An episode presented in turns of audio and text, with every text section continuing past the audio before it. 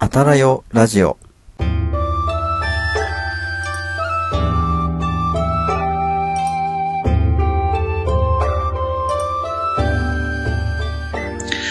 こんばんは、ひなじゅう男子翔平と、こんばんは。お城の建築美を愛する愛理です。この番組はお城やその周辺に発達した文化や関連した人物についてあんなことやこんなことを語り、歴史コンテンツを盛り上げていこうという番組です。今夜はどんなミラクルが起こるのでしょうか？ひなじゅう男子翔平と、お城の建築美を愛する愛理と、そしてあなたと歴史の1ページを刻んでいきましょはい、えーということで、12月2回目の、えーあたらよラジオが始まりました。う。はい。えー前回ね、久しぶりにライブ配信をやりましたが、えー思った通り、いろいろね、起こりましたね、うん最初から。ミラクルが連発でしたね。はい。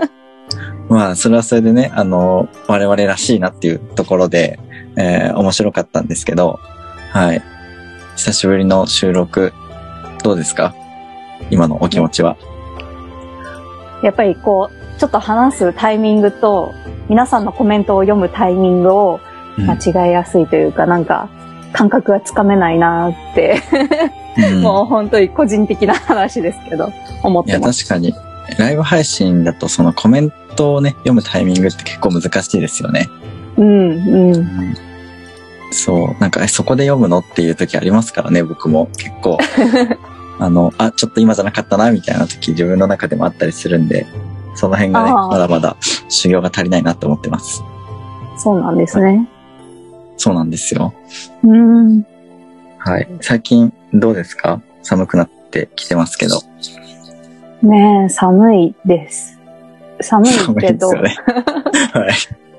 ただうち温泉なんですよ。え？家。え、そうなんですか？そうそうそええすう。ごい。で、源泉がめちゃくちゃ熱いんですね。はい。なんで、熱々なんですね。え、かけ流しなんですか？ああ、もうそのまんま流していて、夏になるとちょっと水で薄めるんですけど。流しっぱなしってこと？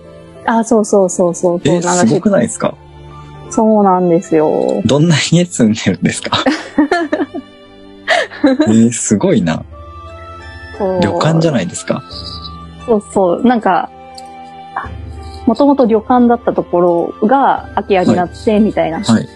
ところに今住んでます。えー、すごいね。めちゃくちゃいい環境じゃないですか。そうなんです。じゃあ冬もね、うん。毎日あったかいお風呂に入れると、そう沸かなくても。そう、そうなんです。えーほんとポッカポカで。うん。でボードが好きなんで。あ、でスノボですか？はい、スノボ。あ、意外ですね。そうなんですね。本当ですか？そう、そうなんですよ。ええー。なんで、ここ最近ずっとボードの話しかしてないですけど。いやいや、ボードの話初めて聞きましたよ。そうですよね。翔平さんとは初めてかもしれないですね。そうですよね。そうえいろんな人にボードの話してるから、誰に話したのかわかんなくー、ななるほど。え、今シーズンはもうい行ってるんですか？る。まだ行ってなくて、ああ、なるほどね。でも、こう、登山もそうですけど、はいこう、近くにこう山があって、うん。で、ボードだったり登山して、うん、で、自宅の温泉に入るって贅沢じゃないですかっていう。いやー、最高っすね。いや、それは最高だと思います。そうなんですよ。えー、すご。いやー、スノーボードも久しく行ってないですね。ああ、ね、趣味だっておっしゃってましたよね。そう、一時期ね、めちゃくちゃハマって、会社が終わった後とか、うんうんうんそのまま近くの、その、スキー場っていうんですか、うん。に、うん。まあ、走らせて、1時間ぐらい走らせて、で、うん本当に1時間、2時間、こう、ナイターで滑って帰ってくるみたいなのをやってた時もありましたね。すごい。ハマりすぎて。すごい。そう。でも本当に熱しやすく冷めやすいんで、そんな頻度で行ってたのはワンシーズンだけでした。はい。そうなんですね。もう次の年からはもう誘われたら行くぐらいの感じで、自分では行ってなかったですね。ええー。はい。もうそのために一式買ったんですよ。もう始めるって言って、あ、すごい。20万ぐらいかけて全身買ったんですよ。はいはいはい。でもね、その最初のシーズンはもう行かなきゃもったいないってことで、はいはいはいめちゃく。ちゃ行くんですけど、もう次の年からはもう飽きるっていうね。可愛いですよ、本当に。え、その意識は売ったんですか？いや、多分ね、まだどっかにありますよ。もったいない。まだどっかにあるんだけど、売れんのかな？もうだいぶ前の話なんでね。あ売れ売れない気がする。あ、ああ、そうなんですね。でも処分に困るんで、誰か引き取ってくれる人いるんだったらね、全然あげようかなと思いますけど。えー、え、左前？右前？えっ、と、右前ですね。ああ、そうなんですね。そうなんですよ。右前って珍しい方ですよね。まあ、大体左前の方が多いですよね。僕、あの、野球やってた時も左打ちだったので、ええあの、右足が前に、ピッチャー側になるんですよね。えーえーなので、なんか右を向きながら滑るっていうか、右を見、見ながら進むっていうんですか？の方がなんとなくその、自分の中では、こう、うん慣れてくっていう感じで、スノーボーを始める時も右前でした。ええあ、はいそうなんですね。そうなんですよ。はい。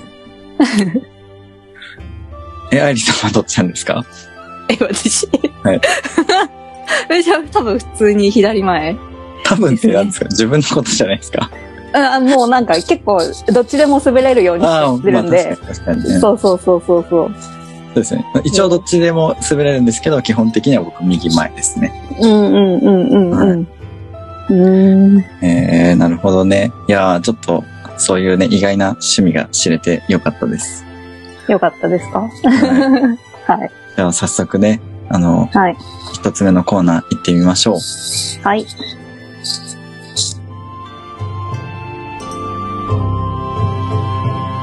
たらよラジオ。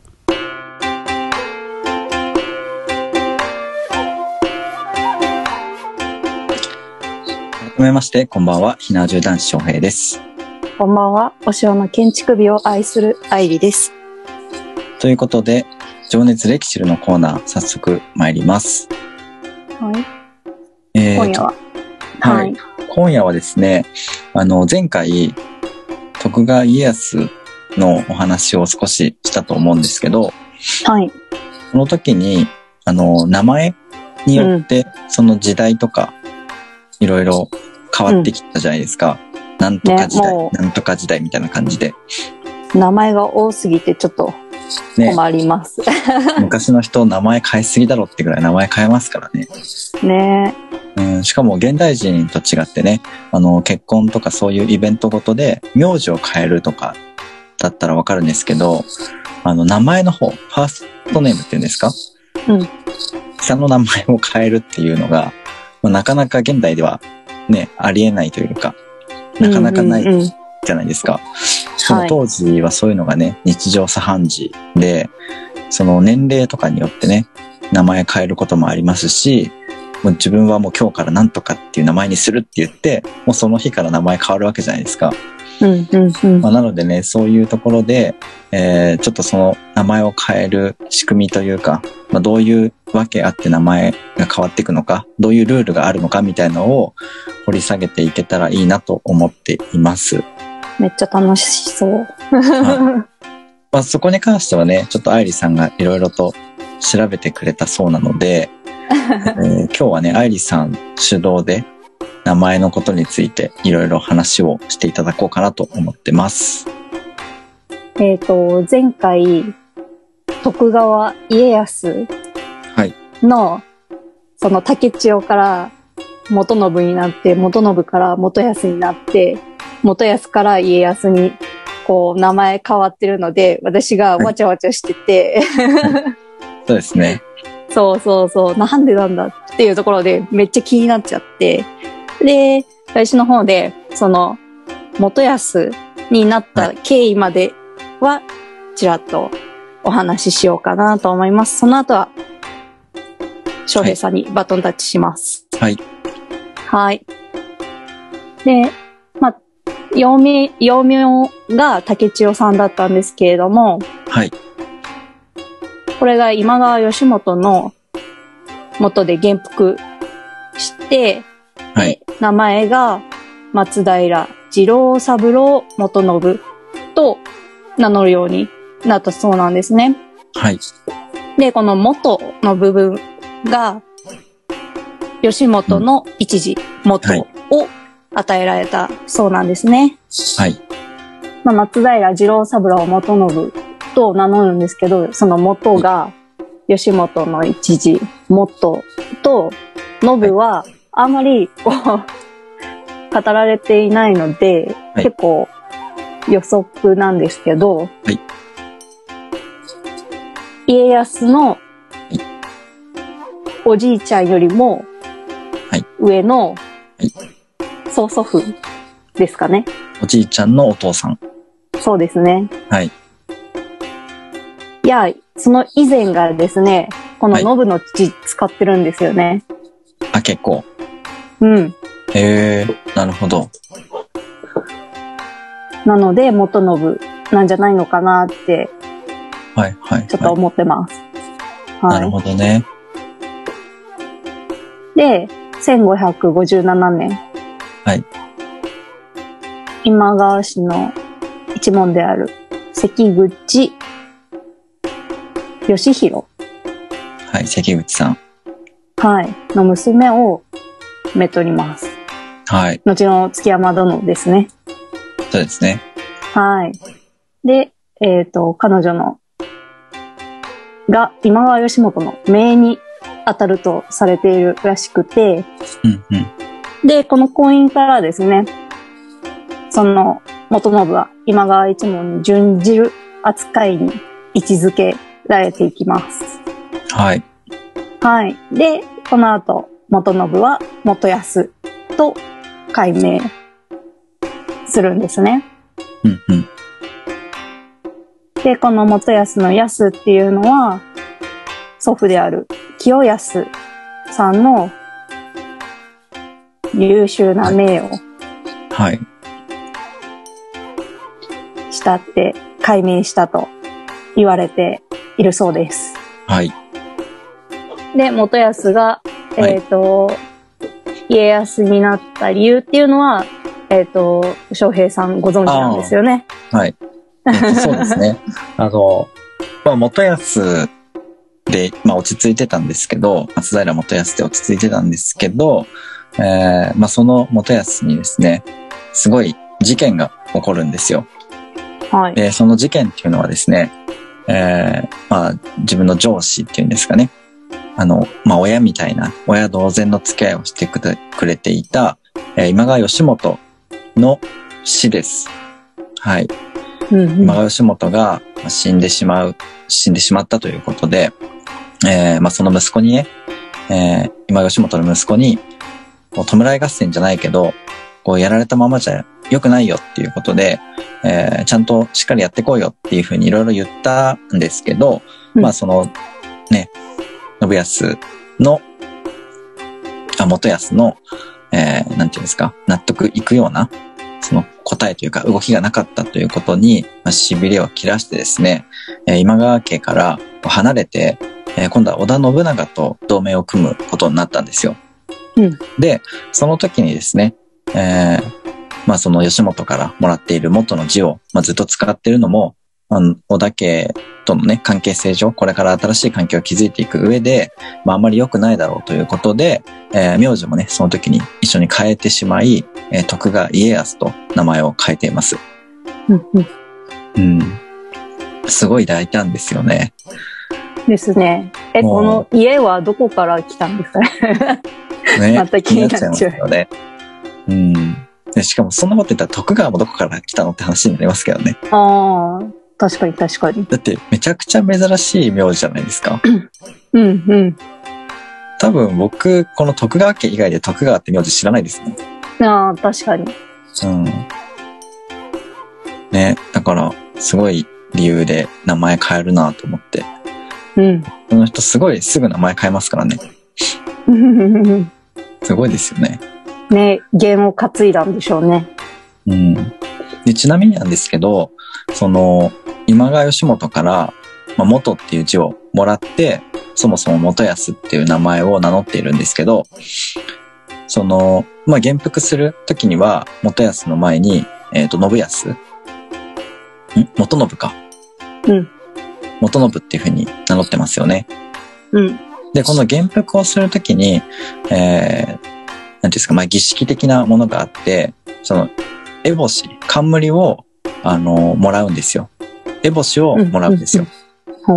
で、その儀式のことをですね、えーまあ、青年の儀とか、果敢の儀っていうふうに呼ばれる儀式が、儀式なんですけど、はい。まあ、これは、まあ、そもそも元服とは何なのかっていう話なんですが、はい元服っていうのは奈良時代以降の日本で成人を示すものとして行われた儀式で、えーまあさっき言ったみたいにね、冠だったりとか、烏帽子っていうものを着用して、えー頭の上に乗せることによって、でこれで、あの、大人ですよっていうふうに認められる儀式のことなんですよ。はい。で、今現在でも皇室では、えー皇太子が、えー青年皇族の一員であることを内外に宣言し、冠を授けられる、えー青年の儀とか果敢の儀って呼ばれる儀式があるんですけど、えーその古来のこの武家にはですね、烏帽子親っていう役割がありました。で、この烏帽子親っていう役割はですね、えー元服を行う際に特定の人物に依頼して、えー仮親になってもらって、うん、えーその本人の、成人する本人の頭に、えー烏帽子をかぶせるっていう役ですね。えーそういう役を務めることが通例とされていました。で、この仮親のこと、本当の親じゃないですよ。仮の親のことを、えー、烏帽子親というふうに呼び、えーその被せられた側ですね。まあ、今回の場合は、えー信康。じゃない、元信。えー後の家康を、まあ、烏帽子子。烏帽子親と烏帽子子ですね。はい。と呼び、呼びます。被せる方を烏帽子や、被せられる方を、えー、烏帽子子というふうに呼びます。まあ、漢字で書くとね、ちょっとややこしいんですけど、同じ字が続くんで、あの、烏帽子子の方は。はい。そういうふうに呼びます。はいで、この時にですね、えー、幼名、まあ、今回の場合は竹千代ですね。その竹千代っていう名前をやめて、烏帽子親が新たに意味名を命名するっていう場合があったんですよ。うんうんうん。で、この名前をもらうことを返記を賜るっていうふうに言って、えーその意味名、烏帽子親からの、まあ、一文字をもらうことが多くなりました。っていうのがあって、この、えー元信はですね、えー竹千代から、えー今川義元の元の字をもらって、えー元信と名乗るようにしています。えっと、その元服する年齢っていうのは大体決まってたんですか？えー元服する年齢っていうのは、えーっと、はっきりとは決まってないんですけど、えっとね、あの、今の成人式みたいに二十歳になったら大人ですみたいな年齢で決まってなかったんですよ。うんうん。当時はですね、その大人たち、もうすでに元服をした後の人たちですね、うんが、、あの、その若者が大人になりたいっていう子供、子供っていうか、が、その大人たちの中で元服を宣言するんですよ。僕は大人になりたいんです、みたいな。うんうんうん。だけど、それに対して、その大人たちが、それを良しとするかどうか、吟味したっていうことですね。うーん。なるほど。そう、だから、その、誰でも自動的に大人になれるわけではないってことですね。うんうんうんうん。はい。そうなんですね。やっぱ現代とはちょっと違いますね。違いますよ。そう。だからねこれもね、ちょっとこう仕組み考えた方がいいんじゃないかなって僕は個人的に思ってます。ああ、現代の？現代の。えーあの、大人ね大人じゃない大人が多すぎるなって思ってます。あーっと、ちなみになんか、はい先日あれですよね、皇族の愛子さんも、あのー元服されてましたよね。あ、確かにちょうどタイムリーですね、そういえば。ね。あれを元服と言っていいのかわかんないですけど、な、なんて言うんでしたっけ正式な名称。えっ、と、女性の場合はまた違ったと思うけどな、男性が元服の儀なんですよ。うんうん男子の場合。うん。女性はまた違ったと思うな。うーん。昔の言い方で言うと、なんだっけかな、髪結いとか？なんかそんなんじゃなかったかな。えー、違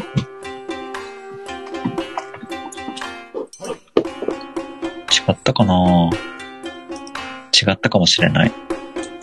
まあまた調べましょうか。そうですね。ね。あ、愛子さんのお話は、えっ、と、ご成年行事っていうらしいですね。はい。ご成年行事。はい。青年行事。ご青年行事。はい。なるほど。はい。まあそんな感じで、えー、返記を賜って、その名前を授けた方が、えー、まあ親代わりとしてですね、本当の親じゃないんだけど、仮の親としてですね、えー、ずっと面倒を見るっていう、貢献役を担うっていう、あの、仕組みもありました。だからうんその成人をこれから迎えるっていう子供はですね、えー誰にその烏帽子親を頼むかっていうのも、この当時はやっぱり自分の運命を分けた選択と言えますね。うんうんだってそもそも竹千代って人質なんですよ。うん、うんそうですよね。はい。人質なのに、その人質の、なんて言うんだろう。親方っていうんですか？囚われている側の親方に、僕の親になってくださいって言ってお願いするって、結構すごくないですか？ね。考えると。うん。でも、それによってどういう効果が得られるかというとですね、本来は松平家がその反乱とかを起こさないように、そこのね、息子をあの預かっていたわけなんですけど、はい。はい。その親子関係になることによって、もっと深い中に関係性になれるんですよね。松平家と今川家っていうのが。うんだから、その必ずしもそのマイナスイメージだけではないんですよね。だからその元康、元信自体が、えーその今川家の、まあ、仮の息子になったっていうのは、すごいね、あの、いいことだったんじゃないかなって僕は思ってます。まあ、その後ね、あの、毛狭間で亡くなってしまうっていうのは、まあ、想定外だったと思うんですけど、まあ、当時のね、うんうんパワーバランスで言ったら、あの、今川義元っていうのはかなり、えー強いというか、力のある武将だったので、えー信長の方に行くよりかは今川に行くっていう方が、あの、生き残るということで考えたら、いい選択だったんじゃないかなっていうふうに僕は思ってますね。ね結構いい教養も得られてたみたいですしね。そうですね。あの、人質っていうふうに言われると聞こえは悪いんですけど、かなりの英才教育っていうんですかね。人質とは思えないぐらいの、えー手厚い環境で、かなり勉強をさせてもらってたみたいですね。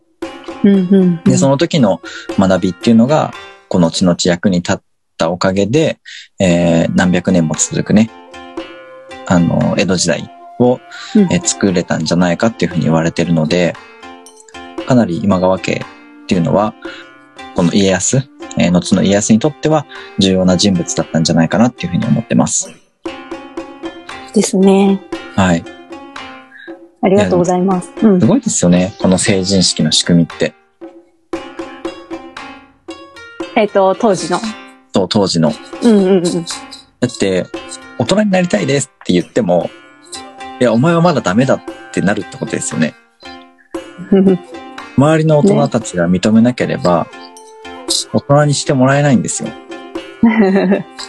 で、しかも、当時の考え方としては、その大人にならないと、元服しないと、戦場に出れないんですよ。うんうんうんうん。ね。だから、男としては、戦場に出れる大人になって、やっぱり一年前っていう考えがある、あるわけですから、大人になれないっていうのは、やっぱり恥なんですよね。当時の男子たちにとってみれば。うんうんうんだから一生懸命教養をね、身につけたり、えー戦場で死なないように心身を鍛えるわけじゃないですか。うんうんで、それで初めて、あの、社会の一員になれるということで、この人を大人として認めても、周りに迷惑をかけることはないだろうとか、えー間違った判断をすることはないだろうっていうことで、大人になれるわけですから、それはやっぱり、その質の高い大人が多くなりますよね、自動的に。うんうんうんで、そうやって認められた大人が、またさらにその次の世代の大人を、こうね、判別して、大人になっていいかどうかっていうのをジャッジするわけですから、それはもう、大人はみんなしっかりした人たちが多いんだろうなって思います。その仕組みで言ったら。そうですね。ちょろっと、そしたら、林が名前というか、使命の話ですね。あ、生命そうそう、それ聞きたかった。うん。の話をちょろっとしていこうかなってはい思います。じゃあ、とりあえず、成人の話で、ちょっと脱線しちゃったんで、もう一回、名前の歴史について、お話ししてもらおうかな、と思います。はい。お願いします。えっとですね、この、まず、名字と呼ばれるものはい。が出てきたというか、名字が、名字を必ず、あの、つけてくださいねって奨励されたのが明治うん8年なんですね。はい。で、まあこれは戸籍を取るために設けられたものなんですけれども、はい。これもなんか、いろんな賛否両論あったみたいで、そのもともと名字を持ってなかった人からしたら、なんか、え、お金で税金取られるんじゃないのとか、兵隊になるんじゃないのみたいなうん不安があったみたいですね。あと、うんこう、屋号がないから、こう、出家っていうのに、うん。お寺からしたら。はい。屋号ついちゃうじゃん、みたいな。確かに。っていう反発があったみたいです。確かに。ねそれ考えると確かにって思いますよね。思います、思います。出家という概念が変わりますよね。そうそうそうそう。概念というか、出家という言葉か。そう、言葉ですね。うん。ま出家の文字。あ意味は伝わるけど、うん。その文字の意味がちょっと変わってきますよね。ですね。うん。そうそうそう。それが面白いなっ確かに。ていう。うん。じゃあ、日本人って、こう、どこからうんそういった名前、氏名が出てきたかっていうところで関わってくるのがやっぱり中国なんですね。うんうん。で、中国の紀元前1100年前。はい。姓、まあ、カバネですね。はい。と、宇治、なんとか氏とかのうん。文字ですね。はいあれが出てくるんですね。ではい、もともとは別だったんですね。その、姓と呼ばれるカバネと宇治っていうのは。はい。姓は同族、血族の指標として、こう、うんうん。同じ血の同族がカバネでわかるっていうようなものと、うん。宇治名はその土地の支配権中心になってる人たちのことを言うんですけど、うんその支配下にある人たちは同じ宇治を使うっていう、うんうん。そういう区別があったんですね。ただ、宇治はどんどんどんどん血族になって、宇治がカバネ化していくんですね。逆になっちゃうってこと？逆というか一緒になっちゃう結果。うん。まあそうですよね。だって近隣で、その、ね、あの、血縁関係を持っていったら、みんな同じカバネになっちゃいますもんね。そうそうそう。そうあ、でも、あの、同じカバネの人とは結婚できなかったんですよ。ええ昔はそうったんだ。そうそうそう。やっぱり短命になっちゃうので。なるほどね。そう。面白いですよね。そうそう。そこら辺もすごく面白いなって思ってて。で、そこからこう、それを、あの、日本も継承していくんですね。うん。そうそうそう。あれ、それ継承したの誰だったかな？あ、そう、佐賀天皇。うん809年から823年の間に、この中国を見習って、うん日本も、そういったカバネ制度を持ってくるんですね。すごいですね。その中国でカバネとか、その宇治っていう制度が出て、2000年近く経ってようやく日本は取り入れていくわけですね。そうそうそうそうそう。そうなんですよ。すごいな。文明よ。文明の作用。ただ、こう、古事記読んでると、また、こう、やっぱ名前が違うんですよね。うん。そこがやっぱりガラッと。確かに。だって、この間の話だと、この花咲くや姫とかってあい、うそうそうそうそうそうそ要はう。そういうのとか。名前だけですもんね、大体。そうそうそうそうそう、うんそう。そうなんですよね。ヤマトトトトヒ、モモソ姫とか。うん、と多いな。そうそうそうそう。まあでもその名前に、こう、すべての意味が込められていたというか、その、どこどこの誰々みたいな感じがあったわけじゃないですか。とか、どこど、こんなような人みたいな。うん。だったり、本当なんか言霊を大切にうん。している感じが、まあ私はそういうふうに受け取ってるんですけど、まあで、この佐賀天皇記にこう入ってきて、うん。で、4つのカバネ、藤原、源、平、立花、よく聞きますよね。はい。その他がいるわけですよ。はい。うん。いろんなカバネが。はい。それが百姓なんですよ。はい。百姓。100のカバネと書いてね。そうそうそうそうそう。百姓って、なんかこう、農民のイメージとか強いと思うんですけど、そういうですね。農家さんのことを百姓ってね、言ったりしますもんね。ね、言ったりしますよね。はい。その時に、あ、カバネの話なんだっていうことを、ちょっと、こう、私の中ですごく合点がいって、え、それってもしかして、うん。その、本当に100あったかどうかわかんない。100以上あったかもしれないし、もっと少なかったかもしれないけど、その代表的な4つ以外のカバネっていう意味。そうです、そうです、そうです。なるほどね。その他大勢のことを百姓ってまとめて言ってたんだ。そうそうそうそうそう。ってことはそういうことです。ってことは差別用語ってことですか？貴族まあね。貴族かそれ以外かみたいな。そうそうそう、そんな感じ。そうそうそう。なんかちょっとローランドみたいになっちゃいましたけど。貴族か貴族以外かみたいな。そういうことですよね。そうそうそうそうそあう。なるほどね。へえ。そう、すごい面白いなって思っいて、や、面白いわ、それは。うん。で、あの、その、カバネは男女それぞれ、やっぱり血縁の話なので、うん。どういう血族から来てるのかっていうところで、夫婦別姓が標準だったんですね。ですよね。うんそう、。さっきもなんか、カバネ、あの、同じで血縁関係持てないって言ったから、うん。その、結婚した後どうなるんだろうって思ってたんですよ。はい。名前変えちゃったら分かんなくなっちゃうじゃんと思って。うんうんうん。やっぱり別姓だったんですね。そうなんです、そうなんです。なるほど。なんで、夫婦別姓の姓は、やっぱカバネの字を用いてるんですよね。確かに。うん。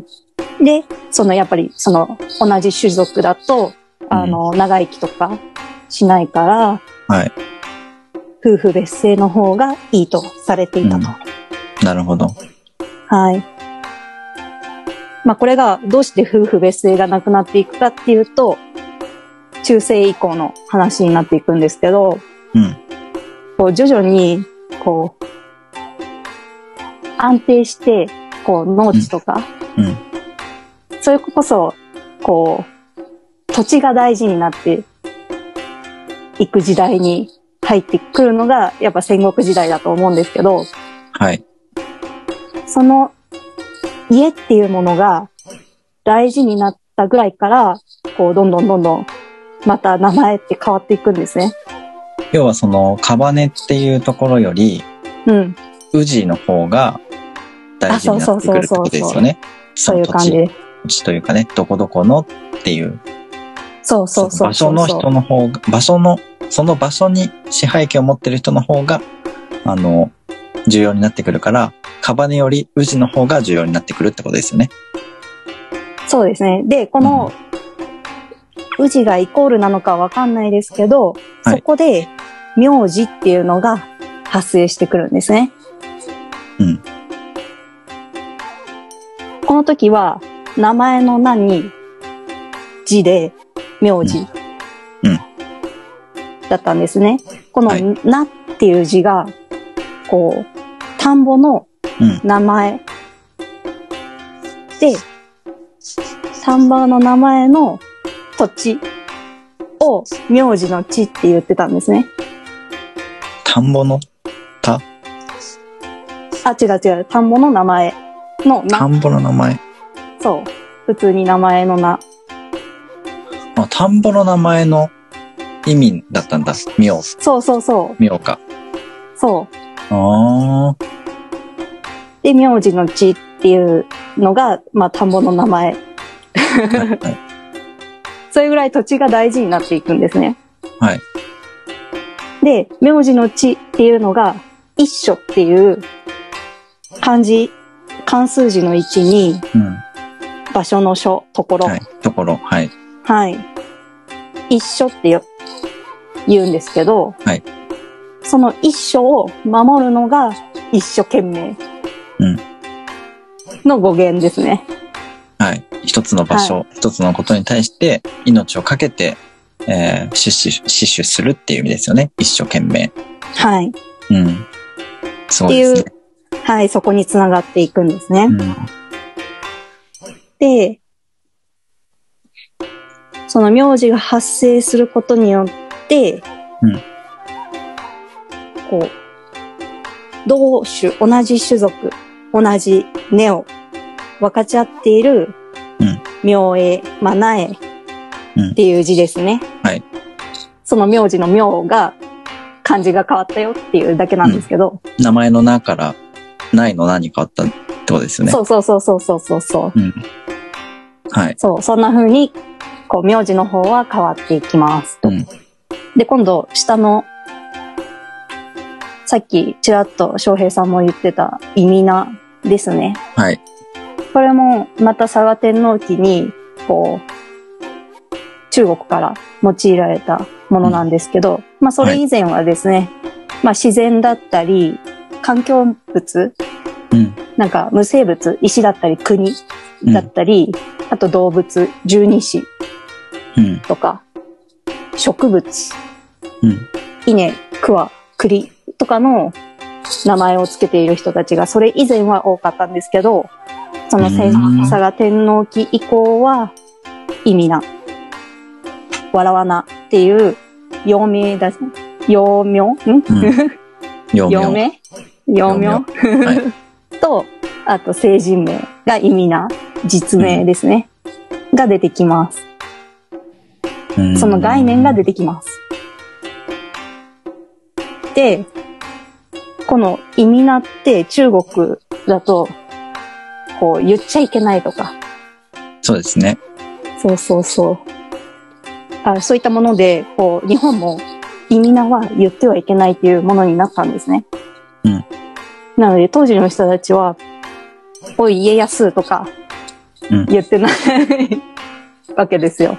そうですね。そっちの名前では管理してないですよね。お互いに。そうそうそう。うんただ、これ戦国時代は別だったんですよ。うん。戦国時代は実名を名乗ってるんですよ。うん。っていうのも、下克上のうん時代だったわけじゃないですか。はい。で、その人の個人の実力こそが重要な価値観だったんですね。そうですね。戦国時代に。はい。なので、それを広く周知させるために、実名を名乗っていたそうです。うん。だって、じゃないとね、あの、カバネも、ね、名字も、みんな一緒ですからね。そこの意味なのところでしか、自分の、なんだろう、個人の名前ってないじゃないですか。みんな、ね、ねえ松平は松平だし、藤原は藤原なわけじゃないですか。その辺の人たちは、みんな。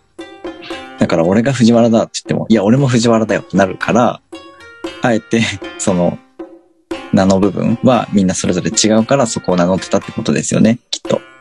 そう、戦国時代の前の話もそうですし、その名前が、はいだい自分のあざあ、意味名が大事なんじゃなくて、うん。こう、あざとか、その家のうん名前が大事なんですよね。うん。概念としては。はい。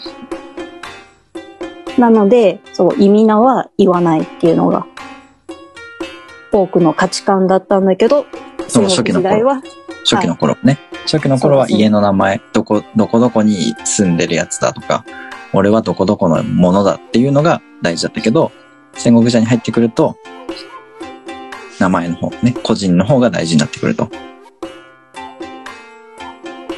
そう、個人の実力を、えっ、と、うん。で、のし上がるためうに、ん。実名を使ったと。ということですね。はい。で、はいその統一後、まあ、なんやかんやの時代ですけど、こう、まあ、信長とか出てきて、うん。で、秀吉が出てきて、うん。ぐらいの後から、今度は、また意味名は伏せられるようになって、うん。今度は官職、役職ですね。うん。まあ、役職のようなものをうん。表記するように変わっていきます。うん。で、なんか、なんだろう、名前を語る上で、こう、すごく語りやすい人だなって思うのが、秀吉ですね。秀吉？うん。えー、そうなんですね。そうそうそそれはなぜですか？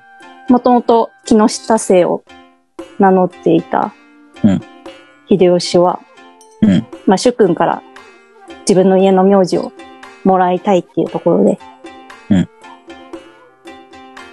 橋場姓になりますよね。なりますね。はい。うんこの橋場は庭と柴田うんさんからいただいた。うんっていうところで橋場になっていきます。そうですね。で、有名なエピソードですよね。はい。うん。で、カバネがないじゃないですか。カバネっていうのは、藤原とか、そうそうそうそうそう。平野とか、はい。うん。ないですね。もともと農民でしたっけ？百姓なんで。百姓ですも んね。はい。はい。っていうところで、こう、中国から来たカバネっていうのは、後々日本では天皇との関係にうんどんどんなっていきます。うんで、まず最初、織田家に仕えてたので、うん平のカバネを使っています。それは、織田が平だからですか？そうそうそう。うん。織田は平なんですね、カバネが。うん。そうそう。なんか、それも いろんな説あるらしいんですけど、はい。まあ今はちょっと置いといて。てねはい。はい。で、その後、この家からちゃんと藤原のカバネ、藤原ののカバネをうん賜って、で、最終的には天皇から、この絵家っていうのは公家？うん、ですね。ですよね。はい。はい。なるほど。藤原を賜るんですね。そうです。はい。で、最終的には、まあ、関白になる方なので、うん。天皇との距離も近くなり、豊臣のカバネを受けたまわる。豊臣ってカバネなんですか？そうですよ。ちなみに、家康もちょこっとだけ豊臣 のカバネを使ってます。ええー、そうなんだ。ずっと源だと思ってた。うん。そうそうそう。えーえ、豊臣ってカバネなんだ。で、今の日本のカバネの扱い方は、えっ、と、その藤原、源、平、立花とかあると思うんですけど、その後にはい脳をつけるっていうのがうん。主流ですね。はい。源のとか平のですよね。はい。がカバネを指してるわけですよね。そうですね。豊臣の、何何秀吉になるんですか？名字は何になるんですか？秀吉の場合あ、羽柴はずっと変えてないんだ。そうです、そうです。ええー、知らなかったな、それ。羽柴から豊臣に名前変えたと思ってました。名字を変えたと思ってました。そうそうそう。豊臣の羽柴秀吉のままだったんですね、ずっと。うん。えー、マジか。それ、びっくり。面白いですよね。面白い。あ、そうなんだ。ええーはいえ、じゃあなんで、ずっと豊臣豊臣って言ってたんですかね？今の歴史上だと。だって、織田信長とか徳川家康は、カバネじゃないですよね。うん。名字。名字と名前。うん。まあ、意味なか。名字と意味名で、ね、教科書とかに載ってるじゃないですか。はい。豊臣だけカバネなんですね。うん。へえ、すごい不思議。なんで？ね。まあ、それ言ったら、頼朝とかも。源頼朝は、はい。カバネと意味名ってこと？ですね。だから名字がまだ、名字の概念がない時ってことですよね。えそれともあったのかな？もう。え、この時代あったんじゃないですか？あー源の何？何頼朝だったんだろう？でもその時は、その土地とかに、あ、まだ、そうそうそう。そうそうそう。ですよね。土地がない。そうそうそう。そう。確かに。だから、源の石頼朝だったかもしれないってことですよね。うん、うん、うん。源の草木頼朝だったかもしれないってことですよね。うん鎌倉とか名乗ってたかもしれないですね。鎌倉？頼朝。土地から？土地が鎌倉だいつから鎌、そうそうそう、鎌倉って呼ばれてたのかわかんないですけど。ら。うん確かに。確かにでもそうですね。それえーそれもあるかもしれないと。はい。へえ。面白い。はい。ね、面白いですよね。うん、で、うん。で、意味名は、そう、言っちゃダメっていう話したじゃないですか。はい。主君が家臣に対しても言ってはならないうん。名だったらしいですね。うん。だから一応自分の名前をあげるけど、うん。その名前は言わないから、だから、い吉本は、今川義元は、家康のことをずっと次郎三郎って呼んでたってことですよね。うん。あの、通称が次郎三郎だから。そうですね。うん。まあね、ややこしくなって戦国以降はうん官職になっていくと官いう。職っていうのは、上総之助とか、右大将とか、ですよね。そうです。うん。どこ、どこどこの神とか。うん。直江の神とかね。うん。あ直江の神直江の神誰の？わかんないです。違うな。ね、と、とうとうみの神とかね。うんうんうん。うん。で、こう、正式文書を使うときにはカバネを使ってたんですけど、なんか、一つ、なんか、面白い話で、セルビアっていう国あるじゃないですか。はい。そこ宛てに、こう、伊達政宗が書いた文章。はい。が、こう、結構、名前調べてたら、うん。なんか、フューチャーされてて、うん。伊達はちなみにカバネは何なんですか？カバネは藤原姓ですね。えー、藤原のの伊達。通称は何だ東次郎。藤原の伊達東次郎。政宗。なんですけど、この藤原姓を使わず、はい伊達政宗っていう風に書いてたらしいんですけど、この時、伊達政宗は、はい徳川秀忠から、はい松平の名字を受けてて、うん。松平の名字を名乗らなきゃいけないのに、うん伊。達を名乗っていたっていう。おう それはどういうことなんだ？ね。間違えちゃったのかな？いつも、今までの癖で。あ、そうだ。もう松平に変わってたんだったって。なんか手紙の最後に書くから名前。なんかもう書き直すとめんどくせえってなっちゃったのかね、セルビアだし、いっか、みたいな。な。うん、日本人が見るわけじゃないし、別にね、これで謀反を疑われるわけじゃないからいっか、みたいな。なっへえてたかもしれない。また、家制度？うん。が形成されていく中で、うん。その、父父親から着手にうん。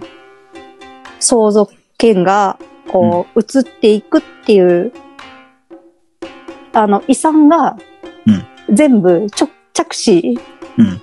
にしか行かなくなっていくんですよ。うん。っていうところから、女性を結構差別的に、どんどんどんどんしていくんですね。日本って。ああ、そういうことか。はいはいはい。もともとは同じパワーバランスだったんだけど、財産を受け継がせるっていうシステムができたときに、えー長男と長女とどっちに分けんのみたいな話にやっぱなるから、その問題の中で一番最初の男児に渡すっていうルールにしちゃったわけだ。そうそうそう。うん、それによって、その女性が、まあ、迫害っていう言葉が合ってるかどうかわかんないんですけど、ちょっと立場が弱くなっていってしまうっていう流れになっちゃうわけですね。そうなんです。あの、本当田んぼが大事なんですよ。うん。田んぼが遺産によって、こう、減っていくっていうのを防ぐために、うん。そういった制度に、どんどんどんどんなっていって、で、14世紀以降、女性は、うん。かなふた文字の名前、意味な、うん。になっていくんですね。松とか。梅とかね。うん、そうそう。確かに確かにそうだ。これはある意味。それま。では、漢字でしたもんね。そうそうそこの花咲夜姫とかね。う。めっちゃこの肌で咲くよ出てきます。うん。めっちゃ遡るけど、ちゃんと漢字でしたもんね、女性もね。そうですね。うん。すぜり姫とか、うん、いろいろ。はい。確かに、徳姫とか、亀姫とか、朝日姫とか。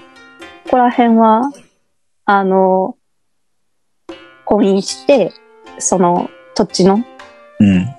あれは実名っていうのか、私もそこまで調べきれてないですけど、はい。月山殿みたいな感じで、その場所、地名確かに、とかをこう、呼ばれることが。通称ですもんね。うん。うん。そうだ。って話してるともう、めっちゃ時間があるんですけど。本当だね。盛り上がるとちょっとやばいね。そうじゃん。はい。あと、幼名についてもちょろっとなんかあって、そのはい幼名の概念も、その佐賀天皇期に打ち出されていくんですけど、うん。これは生まれてから7日え、行くんすか？目次回じゃなくて？あ、次回にしますそうですね。いや、ほんとちょこっとだけなんですけど。あ、本当ですか？いや、でも、幼名あでもって言うと、ね、ちょっと話したいこともあるから、あ、じゃあ OK です。はい。じゃあ、とりあえずね、あの、長くなりすぎてしまったんで、めっちゃ語っちゃった。はい。えーっと、情熱でキシルのコーナーで、今週の お便り話は終わってしまうんですけど、はい。はい。えー、カードをお伝えしにやることといえば、おということです。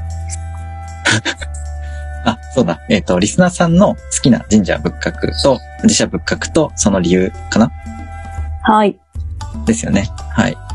で、お願いします。で、えっ、と、テーマに関する情報や番組の感想などは、メールアドレス、あたらよラジオ at gmail.com までお願いします。えーあメールアドレスは、atarayo.radio.gmail.com です。えー、ツイッターではひらがなで、あたらよラジオでツイートしてください。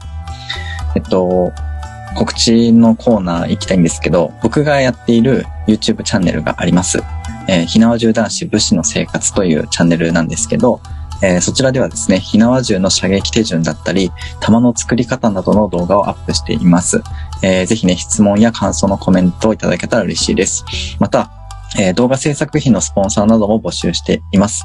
えー概要欄にお名前やご希望のリンクを掲載したりしておりますので、えーぜひね、そちらも支援いただけたらなと思います。えっ、と、武士と猫っていう、えベースショップで、そのスポンサー券を販売しているので、よかったらそちらからご確認をお願いします。えそれからですね、え12月の19日にですね、え地元富士宮市の神田商店街というところで、えイベントに出展させていただくことになりました。えっ、と、伝統や暁っていう工芸品、伝統技術を用いた、えアクセサリーだったり、日用雑貨を、販売しているお店なんですけど、え基本的にはインターネットでしか、えー販売をしていないんですが、たまにね、こうやって、えー展示販売なんかしているので、えーこの機会にね、ぜひ実物を見て、えーその良さをね、知っていただけたらなと思っています。はい。ということで僕の告知は以上です。はい。じゃあ、いいですか？はい。えーということで、えー今夜も最後まで聞いてくださりありがとうございました。えーそれではまた次回のあたらよラジオをお楽しみに。えーお相手はひなじゅう男子翔平と、お塩の建築美を愛する愛理でした。おやすみなさい。おやすみなさい。